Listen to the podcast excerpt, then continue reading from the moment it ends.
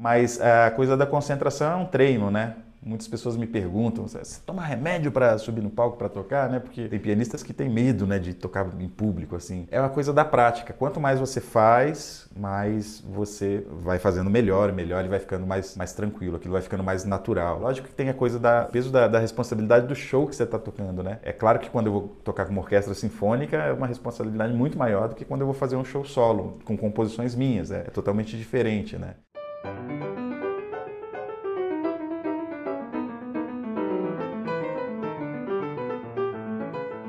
Hoje temos a alegria de ter aqui conosco o Hércules Gomes. Ele nasceu em Vitória, é graduado em música popular pela Unicamp, é compositor e um dos mais importantes pianistas brasileiros.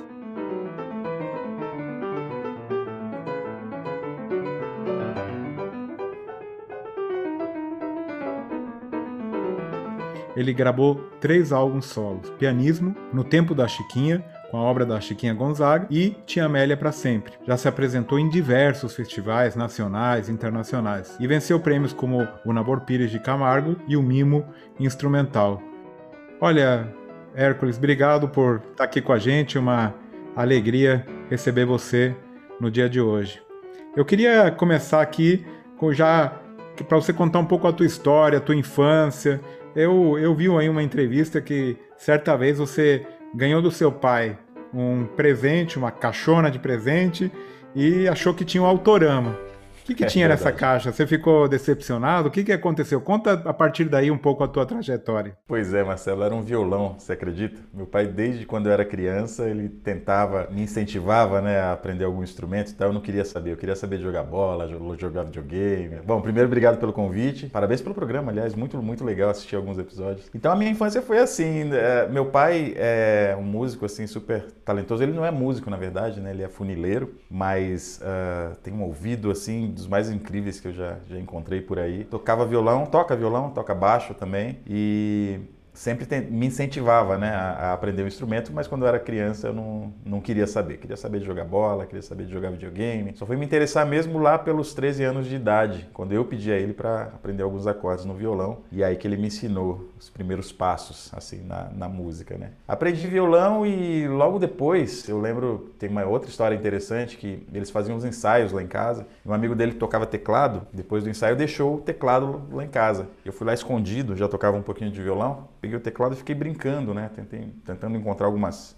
melodias e ao mesmo tempo passar aqueles acordes que eu já sabia no violão para o teclado. E esse foi o meu início com, com instrumento de tecla. Então não comecei, eu não tive uma formação tão tradicional quanto a maioria dos pianistas, né? Eu comecei tocando violão e teclado como autodidata. E depois daí é, comecei a tocar em algumas bandas do cenário musical capixaba. E nessa, nessa época, já com 15, 16, quase 17 anos, eu, eu comecei a sentir necessidade de, de, de ter mais conhecimento, conhecimento teórico mesmo. E foi aí que eu, mesmo por conta própria, assim, fui procurar algumas escolas de música, estudei em algumas escolas de música em alguns conservatórios também né, lá no Espírito Santo. Mas sempre por pouco tempo, porque eu venho de uma família muito pobre, né? A gente não tinha dinheiro para pagar isso. Então eu estudava um tempo, não tinha dinheiro para pagar e parava, estudava mais dois meses em outro, não tinha dinheiro para pagar e parava. E aí consegui ficar por uns seis meses num conservatório em Vila Velha, lá na Grande Vitória. Depois saí também porque não tinha dinheiro para pagar.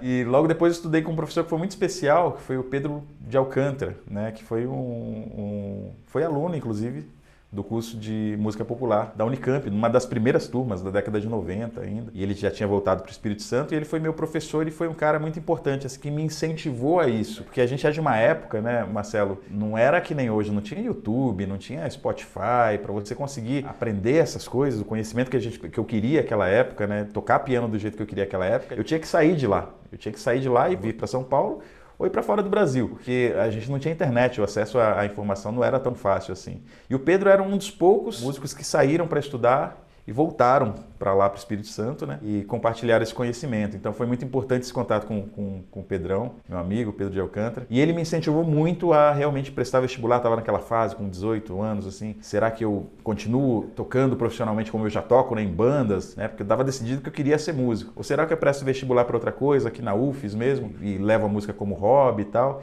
E foi uma virada de chave nessa época que eu realmente decidi ser músico. E ele me incentivou muito a prestar vestibular. E, enfim, ir para fazer o curso da Unicamp, né? E foi aí que eu saí de casa, com 19 anos, e começou uma segunda fase né, da, da, da minha história. Conta um pouquinho pra gente. Aí tem esse, essa virada, você mudou para Campinas aqui com as mãos na, na, uma na frente, outra atrás, né? Como se diz, e, e sem nada. Conta um pouco aí também, eu, você na nosso, naquele nosso projeto nosso Unicamp, você contou um pouquinho como o apoio né, financeiro, como o apoio da universidade foi fundamental aí para tua vida. Conta um pouquinho. Foi indispensável, foi crucial, na verdade foi decisivo, assim, porque eu lembro que quando eu prestei vestibular, eu estava entre Unicamp e Unirio, que eram as únicas universidades públicas que tinham faculdades com curso superior de música popular. Hoje tem algumas outras, mas naquela época era só Unicamp e Unirio. E a diferença, é... aliás, a diferença não, o problema é que o vestibular era no mesmo dia. Então, então eu tinha que escolher entre Unicamp e Unirio para para prestar o vestibular. E eu escolhi o Unicamp exatamente porque eu não te,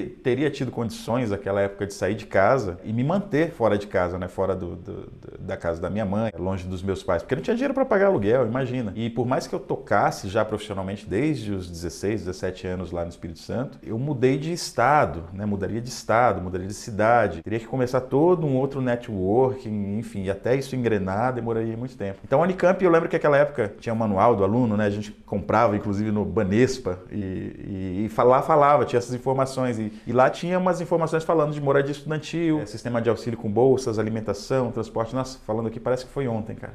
Faz tanto tempo, mas parece que foi ontem. E por isso eu decidi ir para a Unicamp, porque na Unirio não tinha nada disso e eu não conseguiria me manter no, no Rio de Janeiro sem, sem esse tipo de auxílio. Né? E aí eu prestei vestibular, passei já na da primeira vez que, que eu prestei. Eu tive um super apoio de uma assistente social, que agora eu não vou lembrar o nome. Ela já deve ter se aposentado, inclusive, mas tudo por telefone naquela época, né? Ia no telefone orelhão e tal, ligava para ela, ela falava: "Não, pode vir que aqui a gente dá um jeito". Que eu tinha que fazer a primeira prova, a primeira fase do vestibular já em Campinas, né? E não tinha lugar para ficar, não tinha dinheiro para pagar também. Ela falou: "Não, vem que a gente dá um jeito aqui". Eu falo com o pessoal que, que mora na, na moradia lá, você fica lá na casa deles. Eu acabei ficando na casa que eu morei no ano seguinte, né? Então isso foi muito importante assim esse, essa coisa do sistema de, de auxílio por um ano inclusive. Morei na, na, na, na moradia, almocei no bandejão. O bandejão, na verdade, foi até o final do curso, né? Porque eu adorava. É, tinha então a bolsa alimentação e a bolsa transporte também, que era um dinheirinho que saía todo mês para a gente pegar ônibus, né? E foi fundamental no primeiro ano, senão não teria conseguido. Não, e assim, e assim como você, milhares de estudantes, né, que dependem da permanência estudantil para e que hoje realmente são bem sucedidos. Você ilustra esse exemplo fantástico. E o Hércules, e conta um pouco então para a gente como é o processo que antecede a gravação de um disco. Deve ser exaustivo, né? As pessoas acham que é fácil, que você senta lá, toca, mas tem todo um, um estudo, uma pesquisa que antecede a gravação. Como que você estudou aí a obra de Chiquinha Gonzaga, de Tia Amélia? Conta um pouquinho para nós como é esse processo. É, na verdade, o trabalho todo vem antes da gravação, né? Assim como show é a mesma coisa, né? As pessoas veem a gente no palco, acham que aquilo lá, o resultado, às vezes até alguns acham que é tão tão natural que parece que o cara é gênio, mas não tem nada disso. Muito pelo contrário, o esforço vem muito e muito antes. Às vezes chega a se preparar um ano inteiro para gravar um disco né, 12 meses aí para gravar um disco, alguns meses pelo menos para gravar um disco, porque o disco é, é uma coisa que vai ficar para sempre, né? Então o show tem aquela vantagem da emoção, da, da, do calor, né, do, da presença do, das pessoas. Agora não, né? Mas se Deus quiser já já volta shows com o público. Mas o disco tem tem a coisa da que, que você tem que fazer a, a melhor execução que você conseguir, porque é aquilo que vai ficar registrado para sempre, né? Então isso é isso é muito legal. Despende bastante energia, assim antes, concentração, preparação e objetivo na, na naquele naquele projeto né, que, a gente, que a gente faz. Mas sobre as meninas, até me perguntam até se eu tenho alguma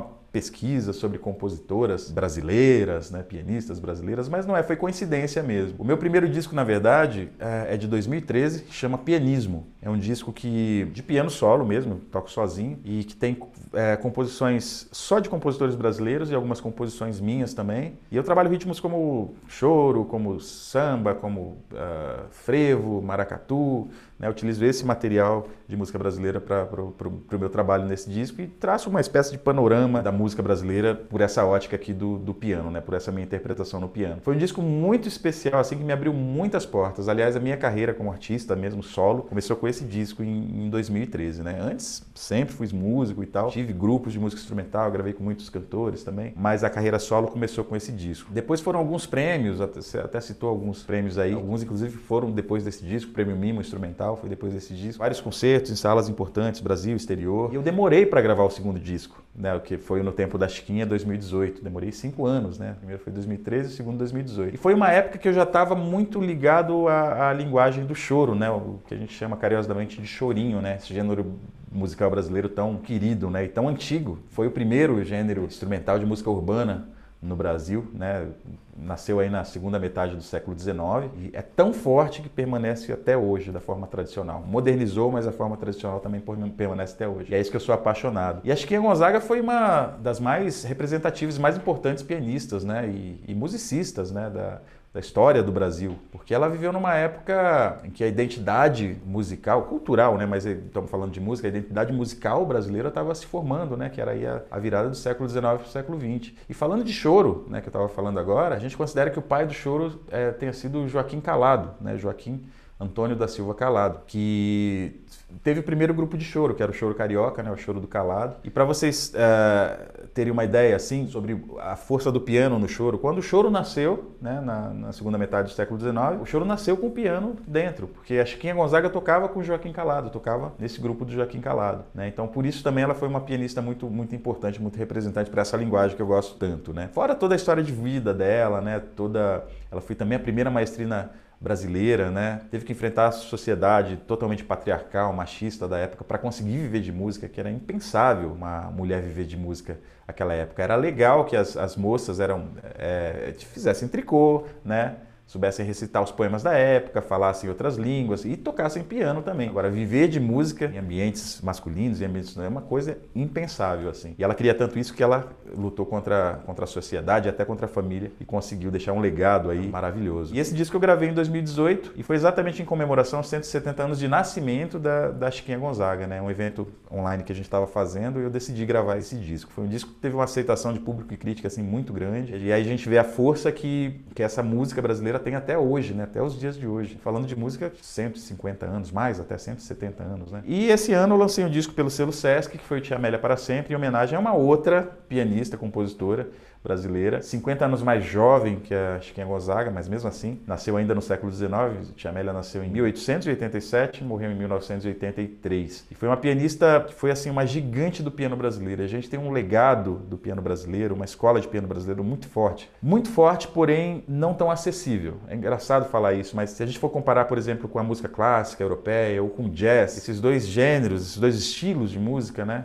Universal, eles têm muito método, por ser um pouco mais antigo, nem tão mais antigo, mas tem muito método, já tem uma metodologia consolidada. No Brasil a gente tem uma escola consolidada, criada por grandes pianistas, né? mas a gente não tem um método consolidado ainda. Por isso que se ensina muito ainda jazz no Brasil, se ensina muita música clássica no Brasil, mas não se ensina tanto música brasileira tradicional, não se ensina frevo, não se ensina baião, não se ensina choro. Estou sendo injusto, claro que se ensina, mas não do jeito que deveria, não na proporção que deveria se ensinar. A gente batalha para que esse cenário mude e é por isso que a gente leva esse trabalho, leva essa bandeira para frente. Bem, mas a tia Amélia, ela foi uma gigante do piano no choro e gravou muitos LPs, 78 rotações, 45 rotações, teve programa de rádio, década de 50 programas de televisão e ficou muito famosa. Só que injustamente, não sei bem o motivo, a tia Amélia estava caindo no esquecimento e hoje em dia pouquíssimas pessoas conhecem a tia Amélia. Eu, inclusive, conheci a tia Amélia, eu que sou pianista brasileiro, pesquiso música brasileira, conheci seis anos atrás. Eu não sabia da existência da tia. Amélia, e eu que sou pianista brasileiro, né? Não só a Tia Amélia, mas vários outros pianistas e outros músicos brasileiros estão nessa mesma situação. Então esse foi um trabalho de resgate, porque quando eu ouvi a Tia Amélia pela primeira vez, ouvi os discos, foi tão impactante que eu falei, não é possível, não é possível que isso tenha caído no esquecimento, um legado tão forte, tão precioso assim do, do piano brasileiro. E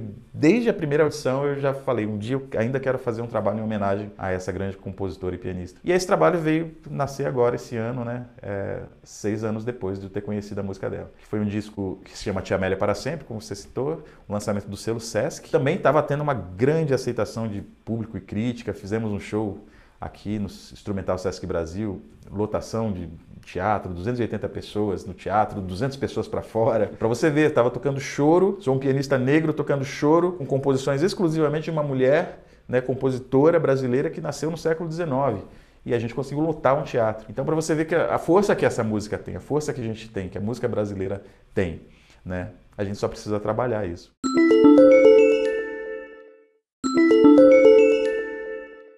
Aí justamente veio a pandemia, né, Hércules? E... Veio a pandemia e acabou com tudo. acabou com tudo.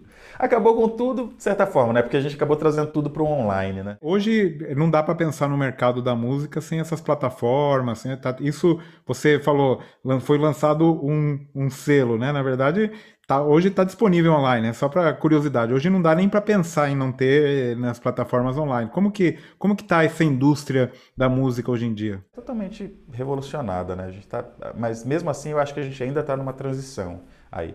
O selo que eu comentei é o selo Sesc, mas é como se fosse uma gravadora, né? Eles que é, patrocinaram esse disco. O disco é meu, mas é patrocinado e lançado pelo selo Sesc. Mas é, hoje em dia, eu ainda gravo CD porque os meus CDs ainda vendem muito, mas é, tem que estar nas plataformas digitais e eu diria principalmente tem que estar no YouTube.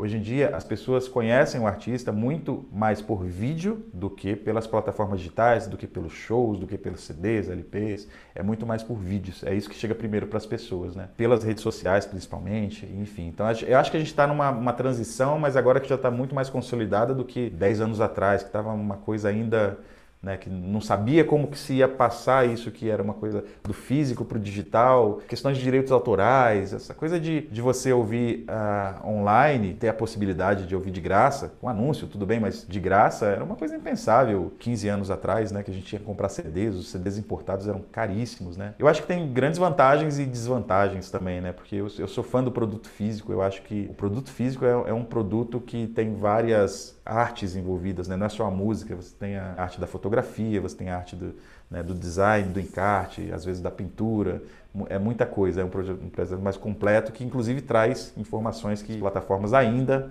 não trazem, né? Mas eu acho que, que no geral a, a coisa tá, tá indo bem, assim. Mas é impensável, realmente. É impensável um artista hoje ter uma carreira sem estar tá no, nesse, nesse mundo online. É, então, e justamente aí o disco, né, como, como era concebido anteriormente, tem até a, narrativa, a, a, a sequência das músicas que você perde Exato. Muitas vezes num na, no online que põe no, no, aleatório ali e toca qualquer coisa.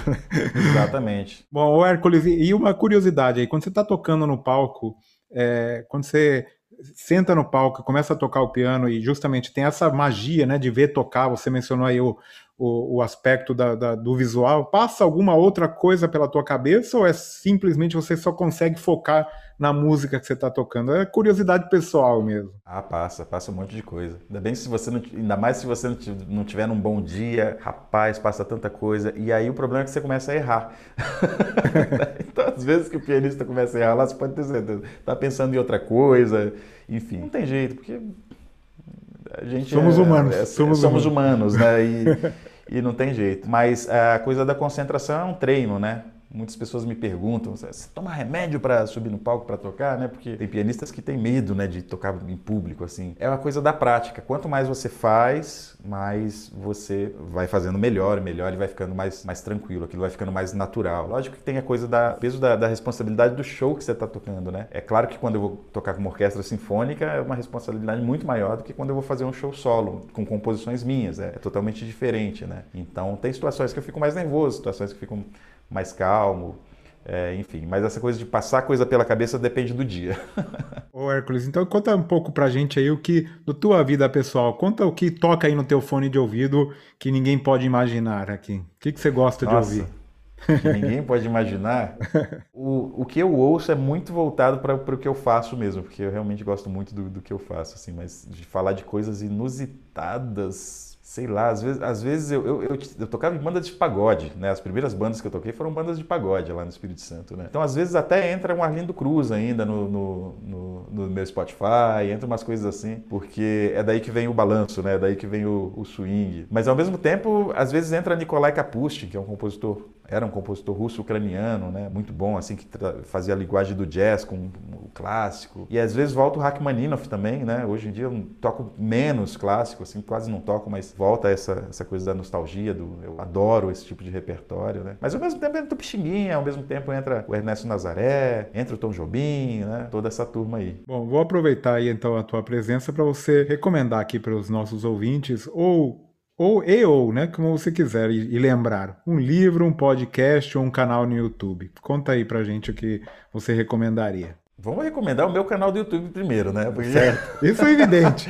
então, a gente acabou de completar é, os 9 mil inscritos agora. Fiz uma Oh, comemora- beleza. comemoração ontem, então se inscrevam lá. É só digitar Hércules Gomes, canal, vai aparecer o canal do YouTube. Mas o link direto é youtube.com/barra Hércules Gomes Oficial. Esse oficial tem dois Fs e já entra lá no meu canal do, do YouTube. A gente tem conteúdo semanal lá, dois conteúdos inéditos, uma live, tem bastante coisa sempre de música brasileira. Mas para dizer de, de recomendações, outras recomendações, assim, eu, eu- a gente está falando muito em, em música brasileira mais tradicional e mais antiga, né? Eu recomendaria um livro de um pianista, autor, professor da, da Universidade Federal de Goiás, inclusive, o Robervaldo Linhares Rosa. Esse livro se chama Como é Bom Poder Tocar um Instrumento. Pianeiros na cena urbana carioca da virada do século, 19 para o século 20. Né? Fala exatamente desses pianistas que, que eu comentei. Chiquinha Gonzaga, Ernesto Nazaré, a Tia Amélia, Radamés Inhatli, que foram pianistas fundamentais assim na, na formação da identidade musical brasileira. E era um, um livro que estava faltando assim na história do Brasil mesmo, porque era uma peça do quebra-cabeça ali que precisava ser completada. Né? Muito bom. E agora eu vou fazer um ping-pong aqui rapidinho com você. Eu quero que você me conte aqui a, pior, a melhor e a pior lembrança tua da graduação. Nossa. Olha, uma das piores. Olha, no primeiro ano que eu entrei, tive, teve uma greve de quatro a seis meses. Assim, foi muito difícil porque fechou o bandejão.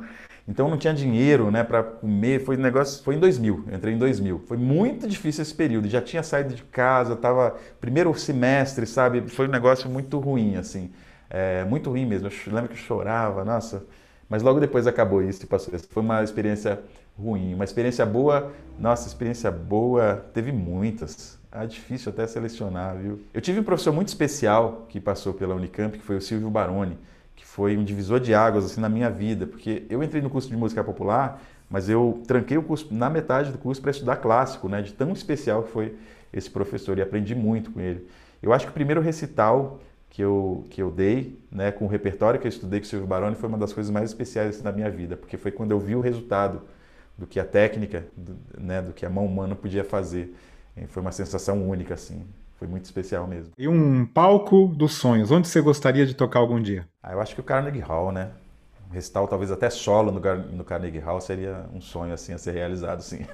E uma apresentação inesquecível? Olha, teve uma que eu achei que seria inesquecível, mas uma anterior foi mais inesquecível ainda, que foi uma apresentação com a Sinfônica de Campinas, que eu iria tocar no Festival de Inverno de Campos do Jordão, né? Seria solista lá com a Sinfônica de Campinas no Festival de Inverno de Campos do Jordão em 2017. E eu fui aluno do Festival de Inverno de Campos do Jordão 17 anos atrás, né? E eu achei que essa seria a apresentação da minha vida, mas na verdade a, a apresentação que a gente fez em Campinas, no Teatro Castro Mendes, com a Sinfônica de Campinas, eu acho que foi uma das mais especiais. Isso tem filmado no, no canal do YouTube, viu? Eu toquei a segunda rapsódia do George Gershwin e esse foi um dos concertos mais especiais da minha vida, um dos que eu mais gostei, assim. E o nome da música brasileira? Eu sei que você tem muitos, mas cita um. Laércio de Freitas. Laércio de Freitas eu acho que é um gênio do, da música brasileira, do piano brasileiro. Merecia ter muito mais reconhecimento do que tem hoje em dia, inclusive. Mas é um cara aí que é uma espinha dorsal do piano brasileiro que está aí ainda, é, com todo vapor ainda produzindo, tocando e ensinando muita coisa pra gente. Para finalizar aqui, uma grande habilidade que você tem, mas que não está no teu currículo, que ninguém sabe. Eu piloto aeromodelo, sabia? Ah, não. Essa... Eu piloto aeromodelo. Eu não, eu, não, eu não sei se eu piloto ainda, porque faz muito tempo que eu não voo, mas eu pilotei muito tempo quando eu morava em Campinas, e a Nauca, que é lá no, no, no, no, no Círculo Militar lá, né? Tem uma pista de aeromodelismo lá e eu era apaixonado por aeromodelismo. Sou ainda, né? Um aeromodelista, aeromodelista sempre, assim. Tinha aqueles aviões de dois metros de asa, assim, é muito... É uma paixão que eu tenho. Ô Hércules, agora eu não combinei com você, mas eu tô vendo esse piano aí. Eu queria te pedir uma palhinha aqui. Eu sei que Ixi, não combinamos eu isso, mas to- toca alguma coisinha pra gente, só pra, Ixi, pra te ver eu- tocar. Deixa eu ver. Vou tocar uma música da Chiquinha Gonzaga, que é uma das mais conhecidas, chama Gaúcho, Corta Jaca, é um machixe.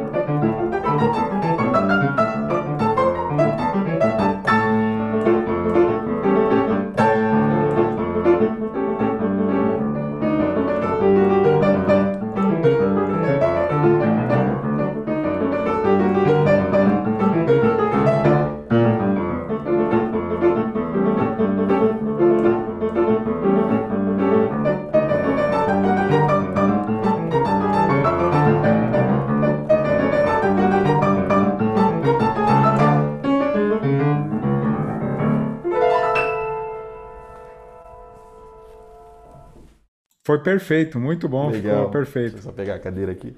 Eu estou no estúdio aqui, tem uma câmera em cima ali. Se eu soubesse, eu até tinha preparado. Mas Não, mas aí, aí, perde, aí você vai perder, Perde os- graça, né? perder o pessoal pro teu, teu canal. A gente tem que direcionar todo mundo É para lá. verdade, tá certo, é verdade. Olha, Hércules, um prazer falar com você. Muito obrigado. Olha, sucesso. E desde já está sempre convidado a voltar aqui para a Unicamp e, e conversar aqui com os nossos estudantes e, e fazer um show aqui, tá bom? Vamos já combinar depois da pandemia, tá bom? Muito obrigado, Marcelo. Tenho feito algumas cola- cola- colaborações, inclusive, com, com os professores do Instituto de Arte. Tento- sempre tento estar presente, porque a melhor coisa, o melhor pagamento, o melhor cachê para a gente é quando a gente recebe uma me- mensagem, assim, um e-mail, um WhatsApp, ou um direct no Instagram, um Messenger no Facebook, é, de um adolescente falando que a minha história é a referência para ele, a inspiração para ele. Então isso não, não, tem, não tem preço mesmo. Então eu sempre tento estar presente por aí. Muito legal. Um abração, Um sucesso abração. e nos vemos logo aqui por aqui, tá bom? Valeu, nos vemos logo. Um abraço, tchau. Obrigado.